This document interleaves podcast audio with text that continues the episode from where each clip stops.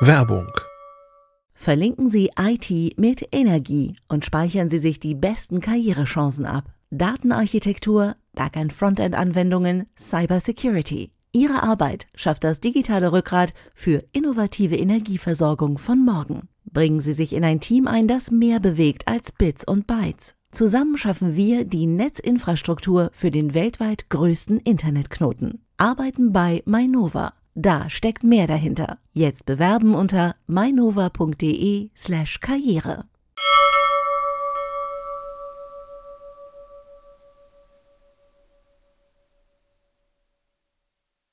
Heute in CT Uplink schaffen wir die Störerhaftung ab. Wir haben uns Handys angeschaut, die man mit zwei SIM-Karten betreiben kann. Und wir spielen alte Spiele auf einem neuen Raspi. Bis gleich.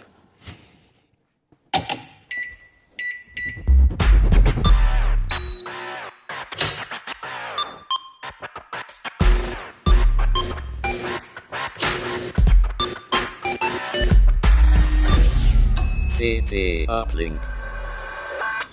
Hey, herzlich willkommen bei CT Uplink. Mein Name ist Achim Bartschok ähm, und wir sprechen heute über die CT12. Das mache ich heute gemeinsam mit Hannes Schirler. Jan Kino Jansen, ich habe auch eine CT übrigens. Und Holger Bleich, ich habe keine CT, ich habe nur einen kleinen Zettel. Ich habe eine Ja. Büroklammer. Ja, über die Büroklammer wird es auch gleich gehen. Die ist gar nicht so ein äh, kleines Detail. Ja, wir sind wieder da. Ähm, wir sind zurück aus dem Urlaub, äh, Holger. Äh, genau, Holger und ich Du machst das wirklich, du fängst mit unserem Urlaub an. Holger und ich waren nämlich zusammen im Urlaub. Ja, es gibt eine Anekdote, die zu unserer Geschichte führt. Und die ist nämlich in jedem, wir waren wandern. Wir waren wirklich richtig schön wandern auf Kreta. Und ähm, äh, in jedem Hostel, in jedem Restaurant, überall gab es kostenlos WLAN zu benutzen. Und das ist in Deutschland ja eigentlich überhaupt nicht so. Auch ohne Anmeldung vor allem, ne? Ja. also einfach, naja, es oder? gab ein, ein Standardpasswort, was draußen im Fenster hing immer, Ah ja, was okay. Genau. jeder nutzen konnte. Genau, man konnte eigentlich mal relativ leicht ins WLAN. Und das ist ja in Deutschland nicht so. Aufgrund der Störerhaftung. Und die wird jetzt abgeschafft oder soll abgeschafft werden, Holger. Ist das so Da richtig? Habe ich das richtig gesagt? Da lacht er. Nein, das hast du völlig falsch verstanden. Du plapperst die große Koalitions, äh, das große Koalitionsgerede und die Wünsche nach. Äh, nee, wird nicht abgeschafft. Also sie sollte abgeschafft werden. Das ist eigentlich auch das große Ziel der großen Koalition gewesen.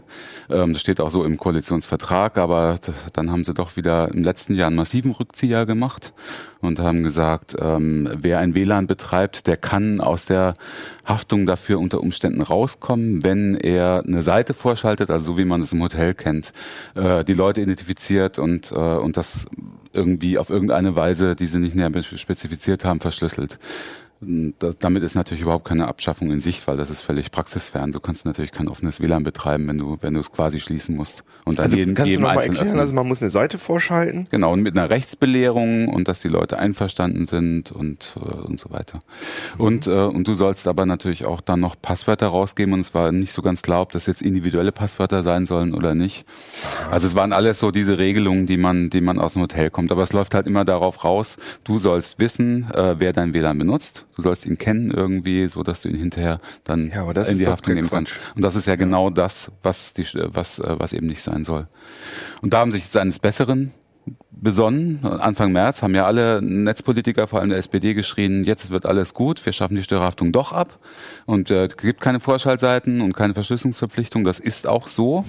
Ich darf ich einmal kurz ausholen oder wird es dann zu lang? Ich muss ja einmal ganz kurz auf die Rechtslage bis jetzt hinweisen. Ja, genau. Also dann, genau, dann erzähl doch erstmal, wo kommen wir ich her? erzähl, ja. ich erzähl mal ganz kurz. Also, es gibt äh, europaweit und äh, eine sogenannte Haftungsprivilegierung. Das heißt, Leute, ähm, äh, Provider sind von der Haftung befreit, wenn sie Daten durchleiten, die sie nicht kennen und die Nutzer nicht kennen. Also das gilt zum Beispiel für die Telekom, für 1 und 1, für Kabel Deutschland, Vodafone und so weiter. Also Die wenn ich einen Film runterlade illegal, dann hat ist, ist sagt die Telekom, damit haben wir nichts Genau, zu tun. damit haben wir nichts zu tun. Wir leiten das nur durch. Das umfasst sogar auch kurzes Zwischenspeichern. Das steht auch im Gesetz drin. Das ist der, ähm, das ist das Telemediengesetz, was es in Deutschland regelt, Paragraph 8. Das ist der entscheidende Paragraph jetzt auch hier bei der Störerhaftung. Ähm, und das steht da drin. Und das war halt nie klar. Da gibt es unterschiedliche Rechtsprechungen, aber tendenziell die Rechtsprechung, dass es für private WLANs und nebengewerbliche, wie, wie wenn du eine Pension oder ein Hotel betreibst, nicht gilt. Die sind, da bist du trotzdem in der Haftung. Obwohl ja auch eigentlich nur Obwohl Traffic du eigentlich das. Gleiche machst, genau. Du, du öffnest dein WLAN, du kennst, du sollst idealerweise nicht wissen, wer das überhaupt benutzt. Der geht rein, ist Gast und geht wieder raus und nutzt das halt so Ja, die lange. Provider kennen doch ihre Kunden. Die Provider kennen ihre Kunden und können sie unter Umständen auch identifizieren, ja. Aber dazu können sie nicht verpflichtet werden. Mhm. Okay. Ne? Das ist das ist eben genau das, was im Gesetz steht. Ähm, so und dann gibt es zwei verschiedene Arten der Haftung. Das eine, äh, das eine ist die Haftung auf Unterlassung. Das heißt, da ist jemand, der sagt, äh, da hat mich jemand in meinem Recht verletzt, zum Beispiel eben das häufigste Beispiel Urheberrecht. Ähm, und wenn ihr den nicht findet, dann sorgt dafür, dass er das nie wieder tun kann. Okay, Ja. das heißt, Das ich ist die hab- Unterlassung. Ich habe einen illegalen Film heruntergeladen und jetzt sagt das, ähm, Dann sagt kommt das jemand- Studio und sagt, Genau. du, du musst dafür sorgen, dass der nie wieder, Dass das nie wieder passiert. dass das nie Ganz wieder genau. passiert. Für den Film oder generell? Ja, das kommt darauf an, wie weit so eine Unterlassenserklärung dann abgefasst ist. Also meistens nur für den Film. Ähm, und auch nur für einen bestimmten Weg Wie des soll das denn gehen? Äh, das heißt in- de facto, dass du dein WLAN dann zu schließen musst, ne? weil du kannst es ja sonst nicht, nicht, Nee, äh, ruhig, nicht genau. sichern. Das ist ja genau das Problem. Und du Okay, haftest ah, ja. halt für das, was deine, was deine Nutzer machen. Ähm, ja, soweit so gut. Äh, und es war immer, das ist die, der ganze Knackpunkt in dieser Diskussion, gilt diese gilt äh, das neue Gesetz, was jetzt kommt. Das ist nämlich einfach nur ein neuer Absatz in, dem, in diesem Paragraphen 8 des Telemediengesetzes. Da steht klipp und klar drin, alles, was diese Haftungsbefreiung für die kommerziellen Provider gilt ab jetzt auch für WLAN-Betreiber, die nebenkommerziell sind oder privat. Das heißt, es gilt für uns alle, jeden, der eine Fritzbox zu Hause hat gilt genau das gleiche Haftungsprivileg für, wie für die Großen. Aber, und das ist der entscheidende Punkt, worum sich jetzt alle Juristen streiten, gilt es auch für diese Unterlassungsansprüche. Für was, also du hast gesagt, es gibt zum einen die Unterlassungserklärung und das andere war nochmal.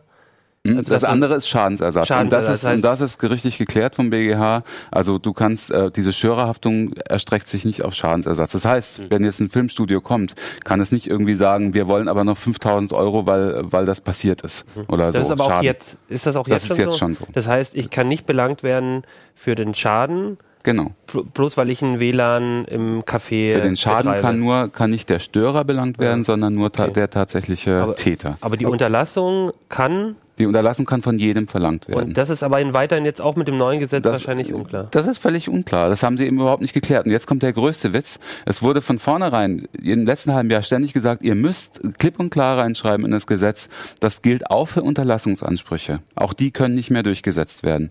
So sollte, so sollte es sein. Und äh, das gab eigentlich einen Paragraph, einen, einen Absatz 4 in dem, in dem Entwurf, der wurde aber wieder gestrichen, wurde genau das drin stand. Warum der gestrichen wurde, weiß im Moment kein Mensch.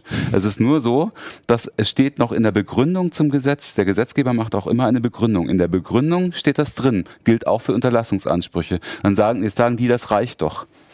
Es stimmt aber nicht, weil ja der, der, also es gibt genügend Beispiele zum Beispiel, wo der Bundesgerichtshof, der BGH sagt, ist egal, was der Gesetzgeber in der Begründung sagt, es gilt das Gesetz. Es gilt nicht, nicht seine Begründung dazu, sondern es gilt das Gesetz. Das heißt, das heißt in der Praxis, wir haben weiter Rechtsunsicherheit. Und, und wer profitiert davon, das da nicht in den Gesetzestext reinzuschreiben? Also was ist so, Ja. gibt's da Theorien irgendwie? Ja, das, äh, die Theorie ist ganz klar, das ist die Urheberrechtslobby, ne? insbesondere die Musikindustrie und die Filmindustrie, die sagen, ähm, wir, das ist so quasi so ein Hintertürchen. Jetzt, wär, jetzt wird es halt weiter so sein, dass die Gerichte entscheiden, mal so, mal so, bis es wieder... Also sie möchten das Recht haben, sozusagen das abzuklemmen, wenn einer die ganze Zeit Genau. äh, Filme, Musik runterlädt, dann Ganz möchten die genau. das Recht haben, okay, Das, auch das, Das wäre, auch das wäre ja noch in Ordnung. Da hätte wahrscheinlich auch niemand was dagegen. Aber wir haben halt in Deutschland den absoluten Sonderfall, dass ähm, wenn jemand von dir verlangt, die, äh, äh, das jetzt zu unterlassen, dann ist es ja nicht umsonst. Sondern wenn er das macht, dann beauftragt er einen, Anwalt und dann, dann geht es halt, dann kommt die Abmahnung und das geht dann halt in die 1000 Euro. Das ist in anderen Ländern nicht so. Da gibt es ja ganze Kanzleien, die nur davon leben. Genau. Die das massenhaft machen. Und die leben quasi nicht nur von dem Teil Schadenersatzforderungen, sondern eben Unterlassungserklären. Das ist dieses Abmahnen. Genau, die, die leben von den Gebühren, die sie da verlangen können. Die sind zwar jetzt gedeckelt, Hm. äh, mit einem neuen Missbrauchsgesetz funktioniert aber in der, in der Praxis auch nicht. Und, und davon hat das Filmstudio was, also vom Geld her wahrscheinlich jetzt Das relativ Filmstudio- wenig, aber es geht nur um Genau. Einschüchtern Bei denen geht es um Einschüchterung und Abschreckung, aber die, Anwälte verdienen halt damit, Hm. solange die damit so viel Geld verdienen können, wird es, äh, wird es solche Massenabmahnungen noch weiter geben, logischerweise. Klar. Aber, aber was ich jetzt nicht ganz verstehe daran, also wenn, wenn ich jetzt äh, einen WLAN habe und äh, da irgendwie so einen Gastaccount anmache oder so, Ja. der aber gar nicht genutzt wird und die Ja. ganze Zeit nur äh, Sachen runterlade und so, BitTorrent gib ihm, ähm, dann kann ich doch immer sagen, war ich nicht. Mhm. Also das Ja, und, äh, ist ja, verstehe ich irgendwie schon auch von der Genau. anderen Seite. Genau, das ist das große Problem. Die andere Seite sagt halt, es entsteht ansonsten ein Vakuum. Es muss irgendjemand belangt werden können. Ne? Also entweder, wenn, wenn wenn der sagt, er kennt den Täter nicht, Mhm. weil er weil es eben nicht protokolliert, wer das Netz genutzt hat, dann ist er eben selber dran. Er muss halt dafür sorgen, Genau, dass so war das er muss halt dafür Ja. sorgen, dass es aufhört. Äh, Es, also es gibt noch ein kleines Hintertürchen, noch einen kleinen Hoffnungsschimmer, dass es Klarheit gibt. Ähm, es ist nämlich noch ein Verfahren äh, beim Europäischen Gerichtshof anhängig im Moment. Da hat äh, der, äh, der europäische Generalanwalt, der normalerweise Empfehlungen gibt und die Sachen prüft, äh, schon gesagt, ähm, es kann nicht sein, spezifisch jetzt auch auf die deutsche Situation, dass bei Unterlassungsforderungen ähm, und bei Unterlassungsbegehren Anwaltsgebühren entstehen. Die müssen für den Abgemahnten kostenfrei sein. Und das ist so, dass ich in mehr als 80 Prozent der Fällen äh, an diese Empfehlungen, die so ein Generalanwalt gibt, äh, äh, das Gericht dann schlussendlich bei seiner Entscheidung auch hält und die Entscheidung kommt noch in diesem Sommer. Das Gesetz soll im Herbst in Kraft treten, also unser neues, unser neuer Paragraph, äh, unser neuer Absatz 3 im Telemediengesetz, der nichts ändern würde dann. Du meintest jetzt, äh, da muss irgendjemand für belangt werden. Also das ist ja bei anderen Straftaten auch nicht der Fall, dass man sagt, na, dann müssen wir halt irgendjemand rankriegen, der irgendwie was damit zu tun hat. Naja, es Also- muss irgendjemand dafür sorgen können, dass die Rechtsverletzung in Zukunft aufhört. Das ist die Argumentation. Nee, Es geht ja, Ja, aber das, wie gesagt, sind- das ist ja bei anderen Straftaten auch nicht der Fall, sondern dann ist es halt, manche Straftaten sind halt schwer aufzuklären, ne? Und haben halt eine, Wir sind, du redest Quote. von was anderem, du redest von Strafrecht. Wir sind hier im Ja. Zivilrecht. Ne? Also Ah, okay. das ist das ist was ganz anderes. Es geht hier auch nicht um Strafen. Ja. Es geht hier um Anwaltsgebühren und eventuell um Schadensersatzforderungen Okay. und um und, und Unterlassungsforderungen. Das ist das ist keine Strafe, die jemand zahlt. Im Gegenteil. Also diese Abmahnung ist ja eigentlich dazu gedacht. Toll, ähm, ich kann einen Anwalt beauftragen und kann im direkten Wege jemand anderen sagen, du, du verletzt mein Recht, bitte lass es in Zukunft, ohne dass ich dafür vor ein Gericht ziehen muss. Das soll ja eigentlich dazu da sein, um Kosten zu sparen. Aber das Gegenteil ist natürlich der Fall, wenn es massenhaft Aber sag doch nochmal, ihr habt ja jetzt gerade oder wir kennen ja alle solche Länder, in denen es überall WLAN gibt und man kriegt einfach nur eine Seite, hier wollen Sie das WLAN benutzen, kriegt man irgendwie eine Werbeanzeige, drückt okay, Mhm. fertig. Wie, wie, wie funktioniert das denn in den Ländern? Weil da kann es ja eigentlich de facto keine Urheberrechtsabmahnung geben, weil alle Leute sagen, nee, war ich nicht, weil ich habe ein freies WLAN. So ist es. Ah ja, okay. Ja. Also das ist ein deutsches Das Phänomen. wird, das, das wird dort toleriert, ja. Genau. Ah ja, okay. Das ist auch äh, nach europäischem Recht nicht zwingend erforderlich, wie, wie das in Deutschland läuft. Also in, in äh, sagen wir mal, in den Ländern ist es dann wirklich nur, wenn du so Peer-to-Peer-Sachen benutzt wie BitTorrent, wenn sie dich auf frischer Tat ertappen, wenn sie sozusagen Wenn, der, wenn, wenn sie des Täters habhaft werden, genau. Es Genau, Gibt, aber es gibt diese Störerhaftung, nicht diese Mithaftung für jemanden, der durchleitet. Das ist vielleicht nochmal wichtig, dass man das sagt. Ähm, die Störerhaftung ähm, ist ja nicht der einzige Hebel, den die Industrie hat, um Leute zu ähm, ähm, habhaft zu werden, die ihre Inhalte ähm, herunterladen, sondern es gibt ja immer noch die Möglichkeit, bei, bei verschiedenen Techniken eben über die Technik dann eine IP-Adresse rauszubekommen und dann kannst du ja wohl auch Naja, aber du kommst halt immer nur bis zum Anschluss. Nee, wollte ich auch und der Anschluss, sagen. und der Anschluss weil dann hast du immer noch was- WLAN-Betreiber. Aber also halt- es würde de facto heißen, dass die Musikindustrie oder die Filmindustrie eigentlich nicht mehr ähm, verfolgen, nicht mehr, nicht mehr das eindämmen könnte, was da passiert. Genau.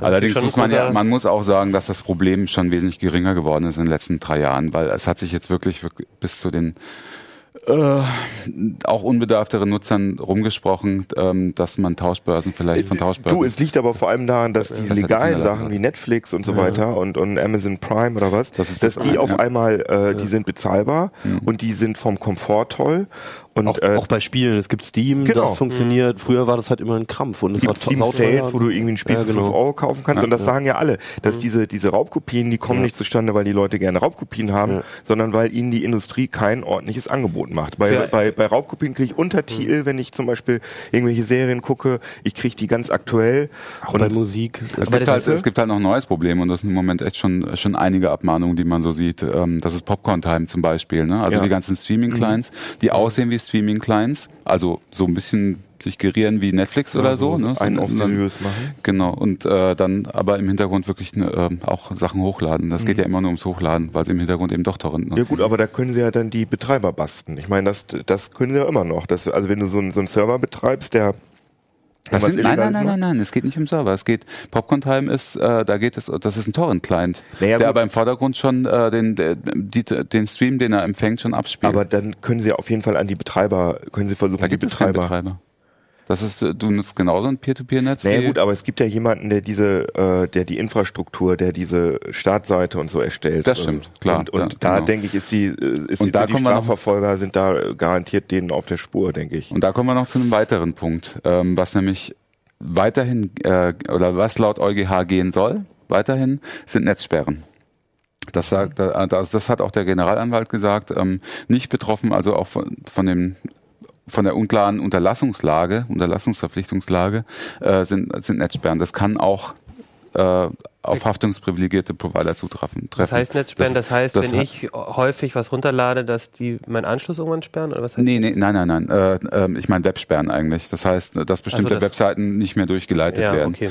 Ne? Also dann ist natürlich die Frage, wie ist das, wenn, wenn sowas mal einen kleinen privaten WLAN-Betreiber betrifft, Mhm. wenn der plötzlich so eine Websperre aufgebombt bekommt, ist auch völlig unklar. Aber da sind wir so weit in der Zukunft. Naja, ich glaube allem- nicht, dass das jemals passieren Vor allem stell dir mal vor, äh, McDonalds hat irgendwelche WLANs kostenlos und Burger King sagt, hehehe, und schickt da irgendwelche Leute mit Laptops hin, die die ganze Zeit Scheiße bauen haben mit dem WLAN. Ja. Ich meine, das ist ja ein, ein Szenario, was man sich durchaus Das ist vorstellen übrigens kann. zum, auch nochmal zum Thema Strafrecht. Das sollte man auch mal wieder dazu sagen. Unbenommen äh, von den ganzen Dingen ist das Strafrecht. Das heißt, wenn jemand, deswegen ist die, ist, hast du immer noch eine Gefahr, wenn du dein WLAN komplett öffnest. Ne? Wenn jemand dein WLAN nutzt, um zum Beispiel kinderpornografisches Material äh, abzusondern oder, oder, oder hochzuladen, dann spürt die Spur eben trotzdem erstmal zum WLAN, äh, zum Und Anschlussinhaber. ist das in bist anderen Ländern auch so? Na klar, das ist Ah ja, überall okay. so. Ja, ja. Und, das, und die Gefahr gibt es überall. sind. Also es gibt, äh, also je nachdem, wie intensiv verfolgt wird. Also in England gibt es genügend Fälle, wo Leute wirklich um ihre ganze berufliche und private Existenz gebracht wurden, weil sie eben fälschlich in den Verdacht gekommen sind. Ähm, Nochmal kurz zu den ausländischen Hotspots. Ähm, also die, die Angst ist ja jetzt eigentlich immer, dass das dann wieder sonst wie hoch geht mit den illegalen Filmdownloads und Mhm. so weiter. Aber man hat ja die Beispiele im Ausland, da würde man ja an der Statistik sehen, ob es so ist. Ist es denn so, dass in Deutschland so viel weniger solche Downloads stattfinden als im europäischen Ausland mit solchen offenen Hotspots? Nein, ist überhaupt nicht so. Also da gibt es keine sig- signifikanten Unterschiede. German Angst. Also, das ist die natürlich auch Angst unbegründet, deutsch. beziehungsweise die vielleicht auch ja, die, dieser Kontrollverlust ist es wahrscheinlich eher, wofür die Angst haben, ne? Ja. Also ich versuche jetzt nochmal zusammenzufassen, weil es ja doch sehr, sehr kompliziert ist. Also es gab jetzt den Vorstoß oder es gibt den Vorstoß und ähm, die Störerhaftung in Anführungsstrichen abzuschaffen. Das wird, ist ein Gesetzentwurf, der jetzt gerade auch ähm, äh, verlesen wird und dann ähm, irgendwann im Sommer meintest du dann auch Eher im Herbst. Der im wird wahrscheinlich Herbst, im Herbst kommen. ähm, dann kommen wird. Und wenn er jetzt so kommt, wie wovon auszugehen ist, wird er eigentlich gar nicht so viel ändern, weil bei den Details ja eben immer noch unklar ist. Und die Hoffnung ist aber trotzdem, dass wir es eben über Rechtsprechung und so hinbekommen, dass diese Abmahnwellen, vor allem diese kostenpflichtigen Abmahnwellen, dass man immer Geld gleich bezahlen wird, trotzdem irgendwie schaffen, dass das aufhören könnte. Das ist eine Hoffnung. Ähm, das würde aber auch bedeuten, dass die Filmindustrie eigentlich nicht mehr so eine richtige Handhabe hätte, gegen Leute vorzugehen, die ähm, illegale Inhalte herunterladen. Das ist unklar. Also so wie im Moment, wie in, nee, ja, aber so wie, ja. so wie jetzt die Lage ist, kann es, also ist es wahrscheinlicher, dass die schon einen Unterlassungsanspruch haben. Aber es wird wahrscheinlich so sein, dass sie dafür kein Geld mehr Okay. Und dann äh, verlangen können. Und dann fällt die Motivation für die Ja. Rechtsanwälte weg und dann werden sie halt, dann müssen sie wahrscheinlich ihre eigenen Rechtsabteilungen bemühen, um, um, äh, um abzumahnen. Das heißt, es kostet die, Das die Kosten müssen dann halt auch eben die Fil Filmindustrie tragen. genau. Wir wollen noch einmal dazu sagen, dass das Gesetz heute verabschiedet wird. Genau, also wir haben ja heute Genau. Donnerstag Wir und äh, heute- das Wir soll drehen heute, heute, ungewöhnlich früh, wir zeichnen heute ungewöhnlich früh auf. Gerade 9 Uhr. Genau. Auch, auch am Donnerstag.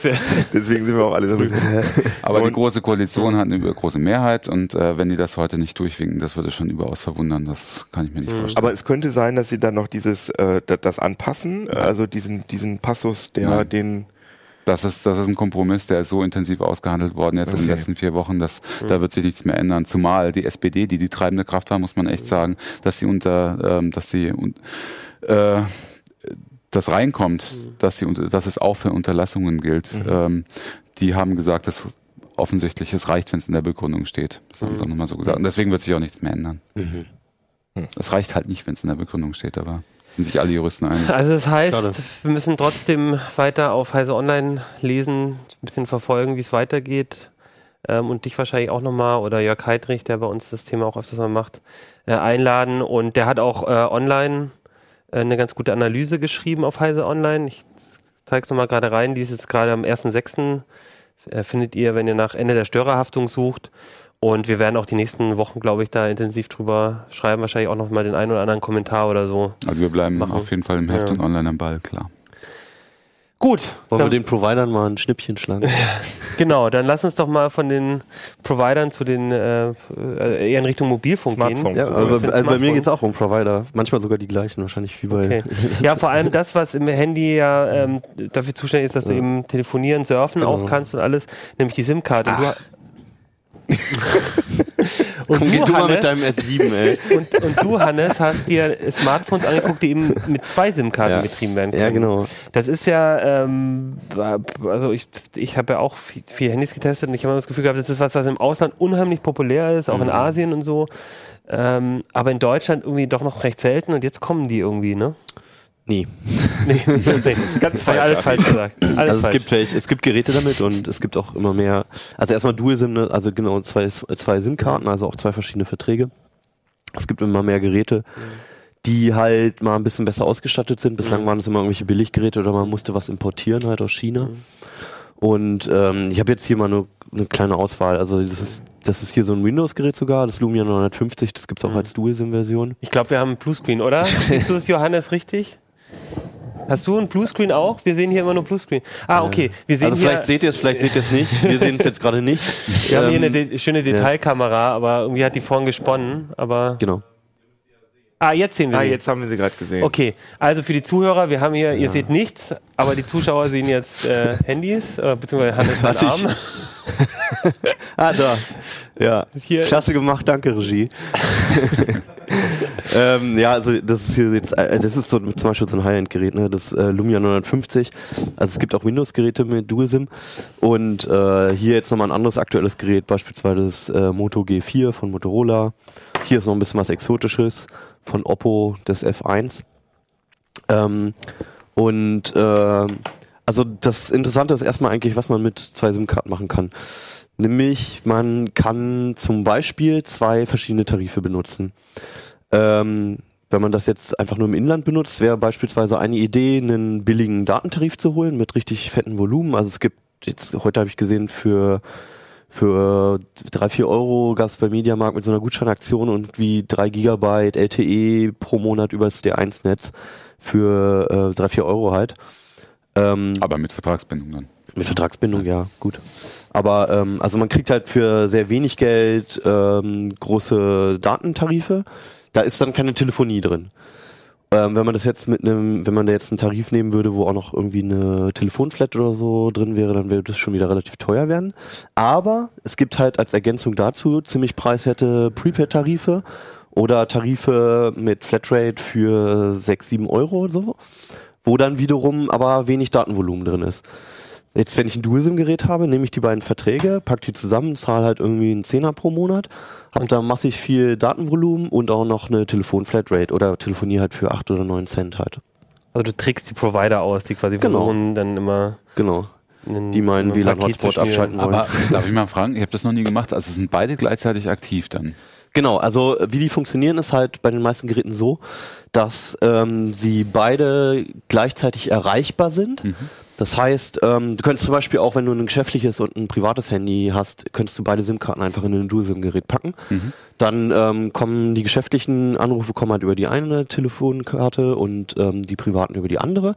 Beim Anruf, also wenn du selber jemanden anrufst, kannst du das entweder jedes Mal festlegen oder sagen, nimm für die Kontakte die Karte und für die und die Kontakte die Karte.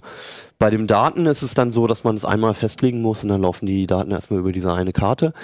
Ähm, was auch damit zu tun hat, dass aus technischen Gründen meist nur eine Karte UMTS oder LTE benutzen kann und die andere Karte nur übers GSM-Netz läuft. Mhm. Was Ähm, du für Daten. Was, was man für Daten halt, was viel zu langsam ist, aber halt zum Telefonieren und so halt absolut reicht.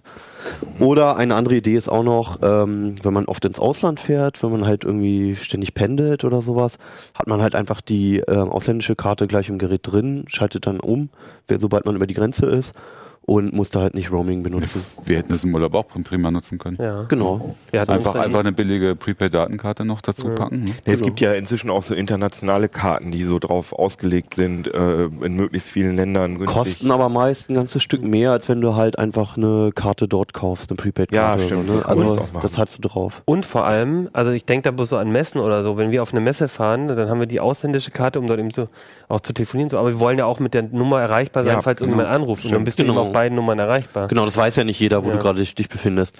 Ähm, jetzt würde ich jetzt einfach mal zeigen hier. Also, Also bei mir weiß immer jeder, der mit mir auf Facebook befreundet ist, wo ich mich befinde.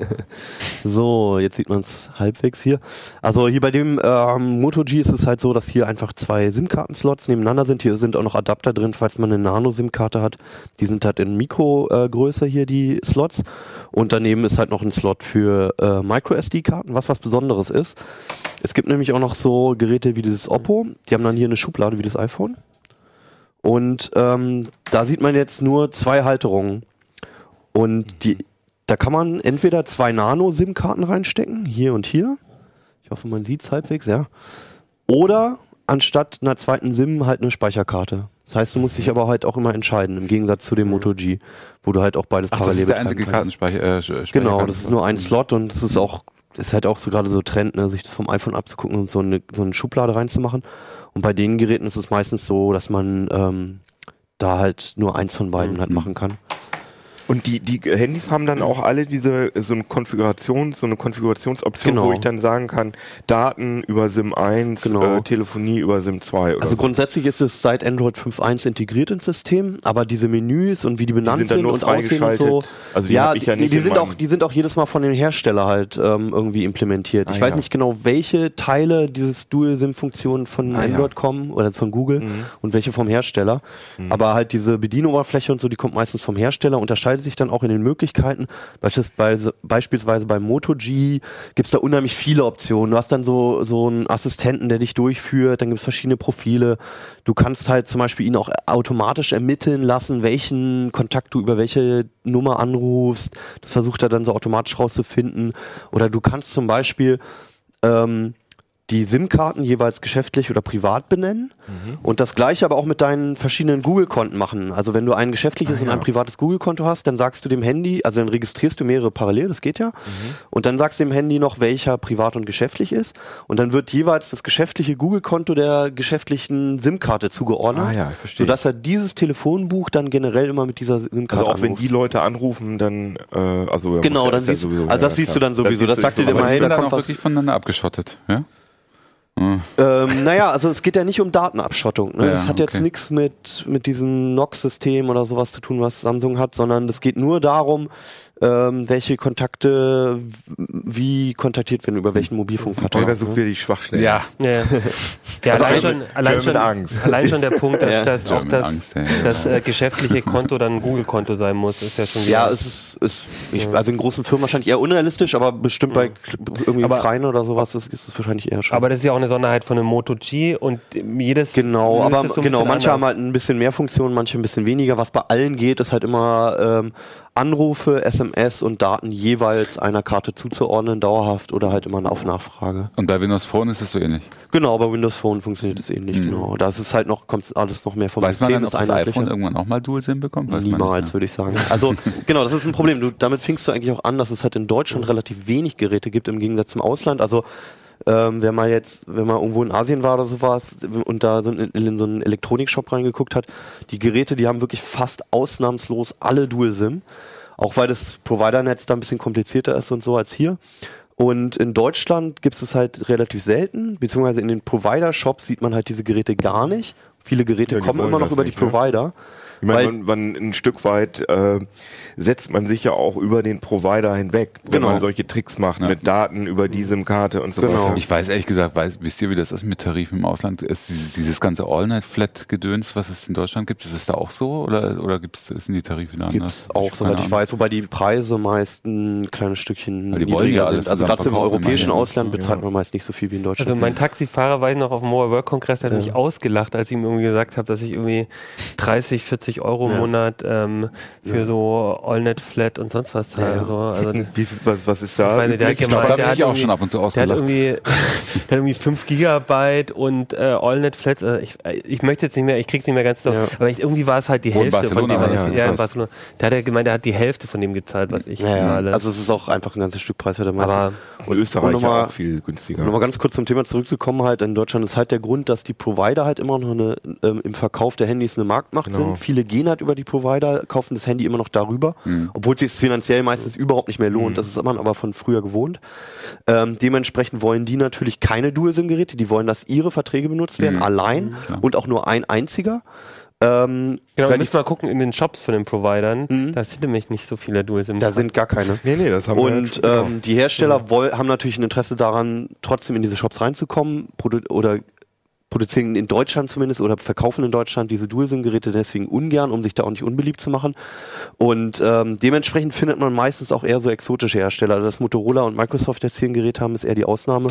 So meistens sind es Oppo, Vico oder Huawei, die halt solche Geräte hier anbieten. Das, äh, das, du hast gesagt, das Lumia gibt's mit Dual-SIM oder Genau. ohne, ne? Das gibt's in zwei Varianten, genau. Kostet auch Da- nur ein bisschen mehr. Ja, was ist denn der Aufpreis? Würde mich mal interessieren. Also einfach, was, Ich was das die nicht dafür im Kopf, verlangen. aber es sind Weiß irgendwie nicht. 50 bis Ah, 80 okay. Euro so. Aber, aber wenn man, also es lohnt sich manchmal auch einfach schon mal ein Dual-SIM-Gerät zu kaufen, wenn es das Modell halt auch Dual-SIM gibt, auch wenn man noch nicht so richtig weiß, was man damit machen Mhm, will, auch weil man es auch ganz normal betreiben kann mit einer Karte. Und verbraucht das mehr Strom?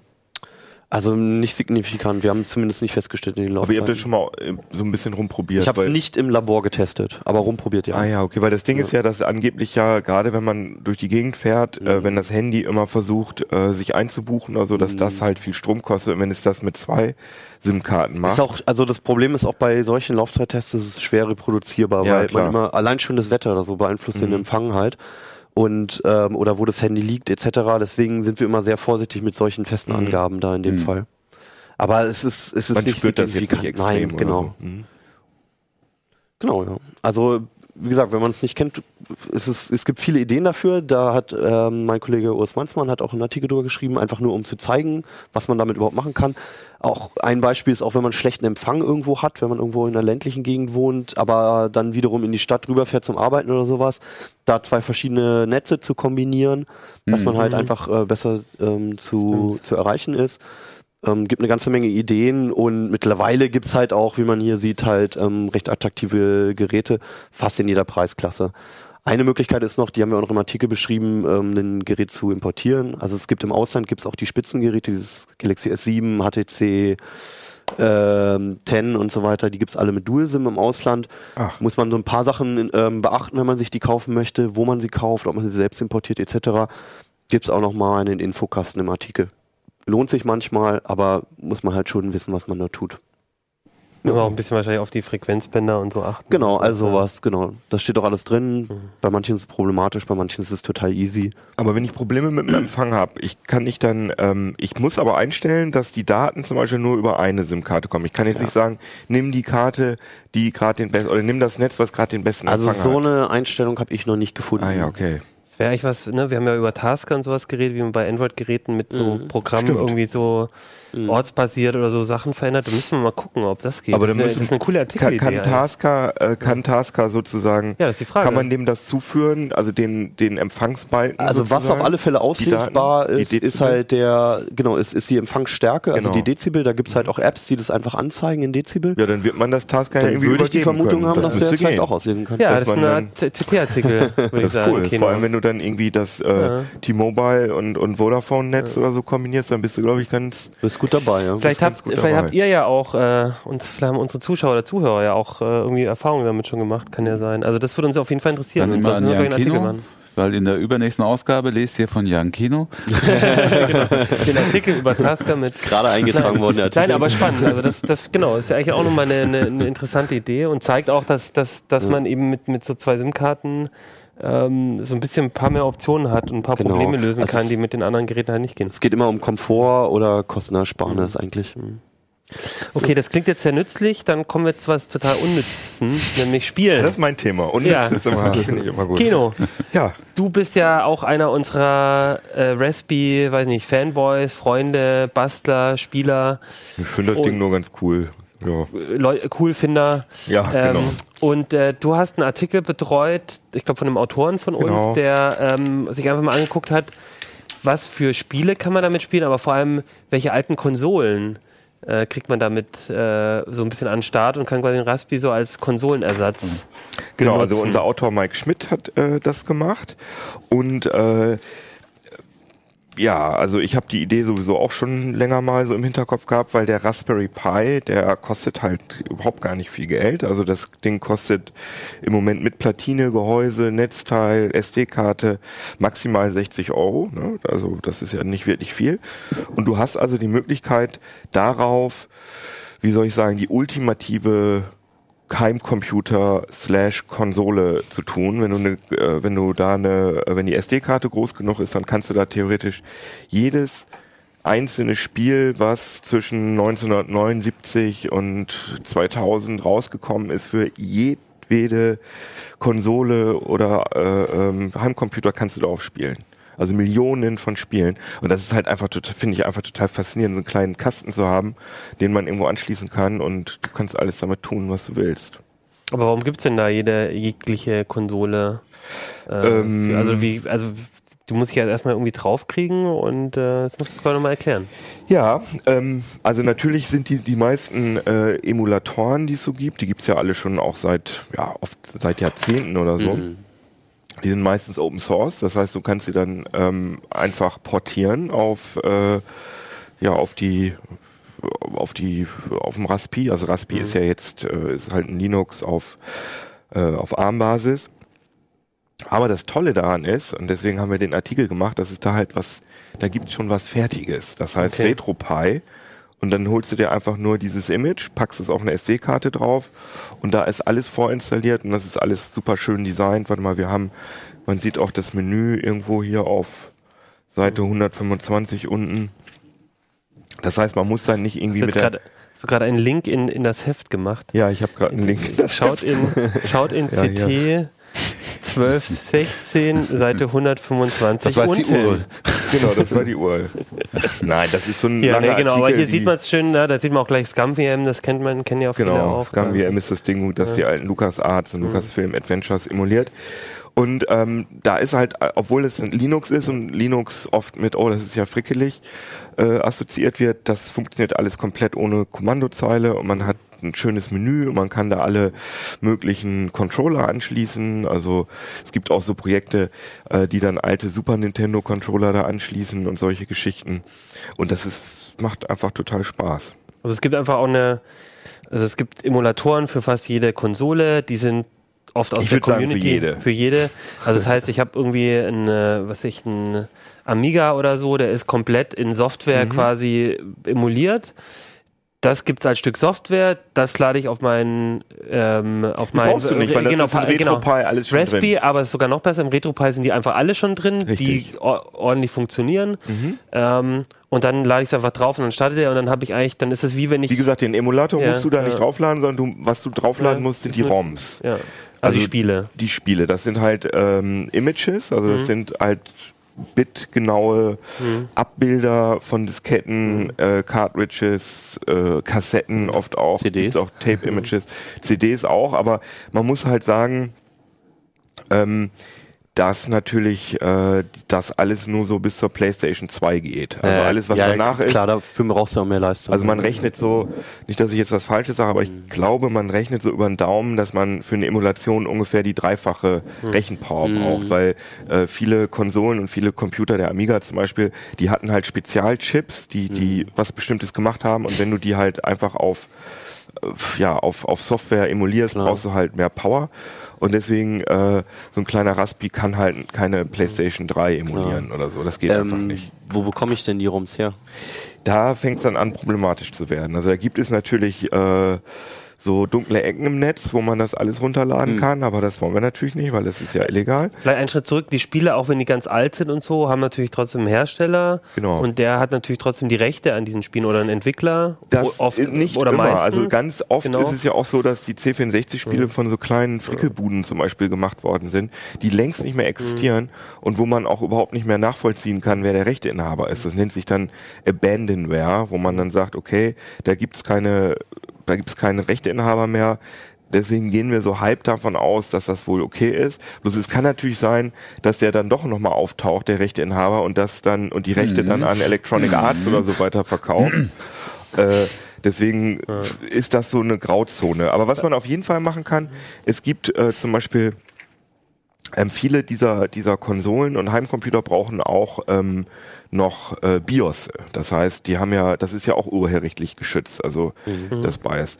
Und ähm, zum Beispiel bei der Amiga-Emulation ist immer ein bisschen schwierig gewesen, diese Kickstart, äh, Kickstarter hieß, oder Kickstart hießen die, diese, diese äh, BIOS zu kriegen und die kann man legal kriegen, zum Beispiel im, im Amazon, ähm, Amazon, im Android Play Store kriegt man das äh, für 99 Cent. Das heißt, ähm, Amiga Forever, glaube ich. Das ist so eine italienische Firma, die verkauft einem dann einfach nur das BIOS. Und es gibt auch viele ähm, ja, legale Spielesammlungen, die man halt für kleines Geld bekommen kann für unterschiedliche Systeme. Und dann bekommt man oft auch, also meistens soll das natürlich ganz einfach zu bedienen sein. Das heißt, die Hersteller, was weiß ich, Atari oder Sega oder so, die tun dann da schon die, also man merkt gar nicht, dass es eine Emulation ist, sondern man lädt das runter auf Steam und hat dann, spielt dann die Spiele, aber in Wirklichkeit ist dann Emulator. Und, und äh, wenn man dann in die auf die Festplatte guckt, dann sieht man, dass da auch die die ROM-Dateien irgendwo liegen und die kann man dann natürlich auf dem Raspberry benutzen, weil man sie ja dann legal gekauft hat. Ah ja. Okay. Und dann, wobei man auch nicht immer hundertprozentig, glaube ich, weiß, wer die äh, im Netz verkauft, wer die im Store verkauft, ob das dann wirklich. Richtig. Also da gibt, das ist schon sehr kompliziert. Was ist denn, wenn ich die Spiele mir alle damals gekauft habe und noch zu Hause rumliegen kann? Hilft mir das irgendwie oder muss ich dann trotzdem aufpassen? Also vielleicht kann Heuer mir da ja helfen als äh, rechtlich, also ich bin juristisch da Ich überhaupt bin nicht auch kein bewandert. Jurist. okay. Nein, nein, aber du bist da auf jeden Fall bewanderter als ich. Also es ist so, dass du, also ähm, wenn die, ah, nicht, dass ich da jetzt was Falsches sage, aber du Okay. kannst natürlich, also was es geht natürlich, du kannst halt eine Amiga-Diskette nehmen oder ein altes Cartridge und kannst dir irgendwas bauen, dass du da davon selber ROMs. Ja, natürlich sehr Mach. kompliziert. Also, also vielleicht ist es viel einfacher abzukürzen, die Frage, weil also so eine Cartridge aus dem NES oder sowas halt irgendwie auf eine Festplatte zu bringen, ist halt schon saukompliziert. Auf jeden Fall. Und entweder musst du dir irgendwas spezielle Hardware bestellen oder was basteln und dich echt lange mit beschäftigen. Also für die meisten dürfte es, glaube ich, keine Lösung sein. Und Also dementsprechend auch kein juristisches Also hier Problem. im Artikel steht, dass Hersteller von, von äh, Videospielkonsolen, Videospielen sehen solche Techniken, um von Cartridges äh, Images zu machen, die sehen, gerade wenn da Kopierschutzmechanismen umgangen werden, die sehen das grundsätzlich als illegal an. Okay. Ist alles so ein bisschen Also problematisch. das Problem ist, dann fassen wir das auch nochmal zusammen. Es ist, weil es ist, ich glaube, wir können das rechtlich hier auch nicht komplett erörtern. Es ist in, eine Problemzone, die eine rechtliche Problemzone, die ja auch jeder schon hat, die ja, äh, wenn er auf dem Rechner irgendwie alte Spiele spielen will. Genau. Aber ähm, es gibt auf jeden Fall die Möglichkeiten und dann muss man halt gucken, wo man Spiele herbekommt. Es gibt einige, gibt es durchaus legale Wege, das zu bekommen. Das sollte man einfach auch mal bei dem Hersteller auf der Webseite gucken. Ja, also Faktor Und genau. 5, die die Turrican gemacht haben, was ja eine sehr, sehr coole Spiele für C64 Amiga sind, haben wir hier auch einen Screenshot Turrican, davon. ja, hier rechts.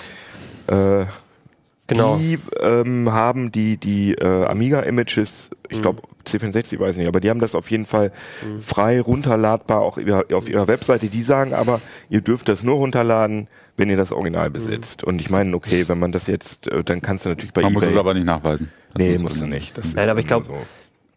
Also ich, ich, ich, ich glaube, es gibt genügend Spiele, wo man, wo man auch irgendwie das legal hinbekommt. Und ähm, wie gesagt, wenn man, man hat zu Hause vielleicht eh noch die, die Plattform und alles.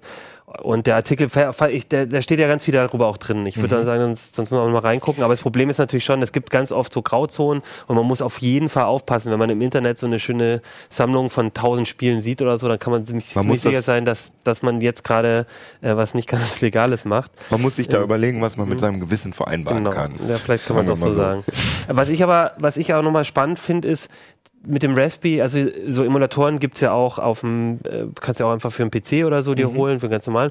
Was ich daran so spannend finde, ist, ähm, wenn ich dran denke, wie ihr damals den Flipper auch gebastelt habt oder ähm, der Kollege Peter Siering, der auch, glaube ich, so ein, so ein Pac-Man oder auch so ein, so ein, so ein, so ein Spiele, wie sagt man das, Spielhöllenautomaten oder so, das kann man mit dem Raspberry dann ja ganz einfach Genau. auch machen. Also man kann das jetzt super benutzen, um also die eine Möglichkeit ist im Spielzimmer vom, vom, vom Kind irgendwie hinten an, an, an Display, brauchst du das Ding nur hinmachen, dann hat er halt Richtig, so eine genau. Spielkonsole. Aber das andere ist, du kannst ja wirklich nochmal so ein, so ein Ding nachbauen und kannst dann aber 100 Spiele Sehr guter spielen. Punkt, weil ich wollte mir auch immer mal so einen, ich wollte gerne mal so einen alten Arcade-Automaten mir kaufen, um da zu spielen. Da habe ich gedacht, hm, da muss ich jetzt einen richtigen PC Ja. reinbauen. Das ist ja eigentlich Perlen vor die Säue, dass du für so ein, äh, für so ein ein, ein äh, Benutzungsgerät sozusagen einen kompletten PC einbaust, während ich meinen PC ja eigentlich für alles benutzen kann.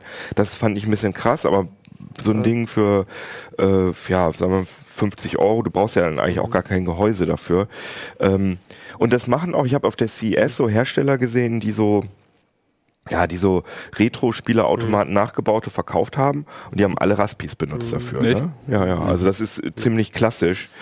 Äh, Gerade eben, weil es auch dieses schöne Menü gibt. Und was geht, was ich auch richtig cool finde, du kannst das Ding natürlich einfach in einen Gameboy einbauen. Du nimmst, Das habe ich schon mal gesehen, ja. Genau. Sehr cool. nimmst ein altes Gameboy-Gehäuse, äh, okay, musst dir ein neues Farbdisplay kaufen, die sind aber auch nicht so teuer. Das passt ja von der Größe optimal. Und dann hast du halt so, ein- so, ein- so einen Kasten, wo irgendwie zwei Millionen Spiele drin sind. Oder eine Neo Geo oder so. Ja, aber Also das ist halt cool, wenn das Display da direkt Also den Kindern ist, kann ich ne? damit leider nicht kommen. Da muss ich euch enttäuschen. Also die wollen FIFA äh, die wollen das FIFA ist- spielen, oder Ja. Also ich ist habe neulich, neulich habe ich so. Zehnjährige gesehen, die hatten, oder nee, zehn waren die nicht, aber die waren auf jeden Fall sehr jung. Und äh, der eine hatte ein T-Shirt an, wo das Design des ersten Mario-Spiel auf NES drauf gewesen Ja, ist. also von seinem Vater Ja, muss er jetzt anziehen. Nee, das sah ganz neu aus. Und ich hatte das Gefühl, also ich glaube, dass, dass das äh, bei, bei so Nerd-Kids, Mhm. glaube ich, auch irgendwie so ein Kultding ist. Also so, so Cineasten gucken sich auch Filme aus. Bevor wir uns 50er jetzt noch Jahren an. peinlicher Ja. machen hier. Nein, vielleicht, ich, ich gebe die Frage einfach mal ins Publikum. Ja, genau. Für unsere äh, Zuschauer und Zuhörer unter 15, findet ihr so alte Spiele überhaupt noch cool? Für unsere Zuhörer und Zuschauer und Zuschauerinnen und Zuhörer, äh, Zuschauerinnen, die schon Kinder haben, wie, was sagen da eure Kinder dazu? Ähm, ja, vielleicht, also für uns ist es aber auf jeden Fall verdammt cool, weil wir haben, sind mit diesen Konsolen aufgewachsen und ähm, das einfach, ich stelle mir auch vor, äh, bau das doch mal in, in, bei uns im Büro, wir haben so eine Cafete, bau das mal da hinter ein Display, Ja, dann geil, können, ja. die, können die Kollegen und Kolleginnen äh, in der Ja, Mittagspause drum spielen. Man, man muss auch sagen, ne, da sind Einfach manche coole Spiele dabei, die, die, Mhm. die nicht von der Grafik oder so leben, sondern einfach von dieser zeitlosen Spielmechanik, Ja, die einfach Bubble total Bobble genial zum ist. Ja, genau. Ja. Und wie das jetzt aussieht oder klingt oder so, ist scheißegal. Einfach Da so kann ich übrigens auch den Podcast äh, Stay Forever empfehlen. Fällt mir gerade ein. Die haben nämlich einen Podcast über Bubble Bobble gemacht und haben da irgendwie, ich weiß nicht, anderthalb Stunden oder so über dieses Spiel, was Dann- immer nur aus einem. Dann empfehle ich den Angry Video Game Nerd. Der guckt sich nämlich auch ganz viele Retro-Spiele an, auch sehr schön. Ah ja, das habe ich noch nie gesehen. Und Turrican, über das wir gesprochen haben, gibt's glaube ich, auch demnächst bei ähm, Stay Forever. Okay. Gut, dann sind wir für heute fertig. Zum Abschluss äh, zeige ich euch noch mal kurz uns, äh, Holger und mich beim Wandern auf Kreta, mit, äh, wo wir unser WLAN hatten. Äh, genau. Urlaubsfoto. Das machst du jetzt Ah, nicht Johannes hat wirklich, schon oder? abgeschaltet. Ah, da hast du aber Danke, Glück gehabt. Johannes. Nee, das, ich sehe das ja hier, das hat er da echt vorbereitet. Was, was zeigt denn der Ja, halt Nein, Kamera. ach komm. Zeigt der da ein Foto? Ach du Scheiße. Das war nicht abgesprochen, das war nicht abgesprochen. Aber Achim Holger ich beim Wandern, da hatten wir übrigens kein WLAN, weil wir mittendrin in der, in der Pampa waren. Komm, Ja, jetzt zeig doch alle Fotos Das hier, mal. das, Zeig ist, doch mal alle das ist 300 eine. Persönlichkeitsrechtsverletzung. Die gehst sofort Ja. zu meinem Anwalt. Da kannst du von ausgehen. Ja. Hier noch am, am Strand. Ja. Warst du der Fotograf oder ich? Ich glaube, ich war auch die. Sauffotos noch? Nee, nee, nein, wir haben da, wir, waren da, wir haben gewandert, wir waren total angestrengt. Und wir haben ganz viel gesurft im WLAN in den Hotels. Oh, da wäre ich jetzt So, auch gerne. Schluss jetzt für heute. Ich würde sagen, den Rest äh, lest ihr in die CD, unsere Und wo kriegen die. Leute die Urlaubsfotos? Ja, die kriegt, Nee. die kriegt nur ihr, die zeigen wir euch gleich in einer Oh, ja. zweistündigen Dia-Show. Und bis dahin würde ich, sagen, würde ich sagen, bis nächste Woche, da gibt es auch eine neue CT. Kauft die CT mit der Desinfekt, äh, die, äh, das ist die beliebteste CT des Jahres, also Desinfekt. ja, genau. Kauft ihr euch diese CT, ihr kriegt ja. nicht nur die Artikel, über die ihr gerade wie gesprochen haben, sondern Sondern auch auch so viel mehr. so viel mehr. Desinfekt zur Datenrettung und Genau, was macht man damit? als der Rechner zerschossen schiebt ist. man einfach in den Rechner Schiebt rein, rein, und dann ja laufen da wie viel? Vier, Bis Virenscanner zu drüber. vier Virenscanner. Ja. Gut, Schluss jetzt für heute. Wir wünschen euch ein schönes Wochenende oder eine schöne Woche oder wie auch immer und wir sehen uns nächste Woche. Ciao. Ciao. Ciao. Uplink.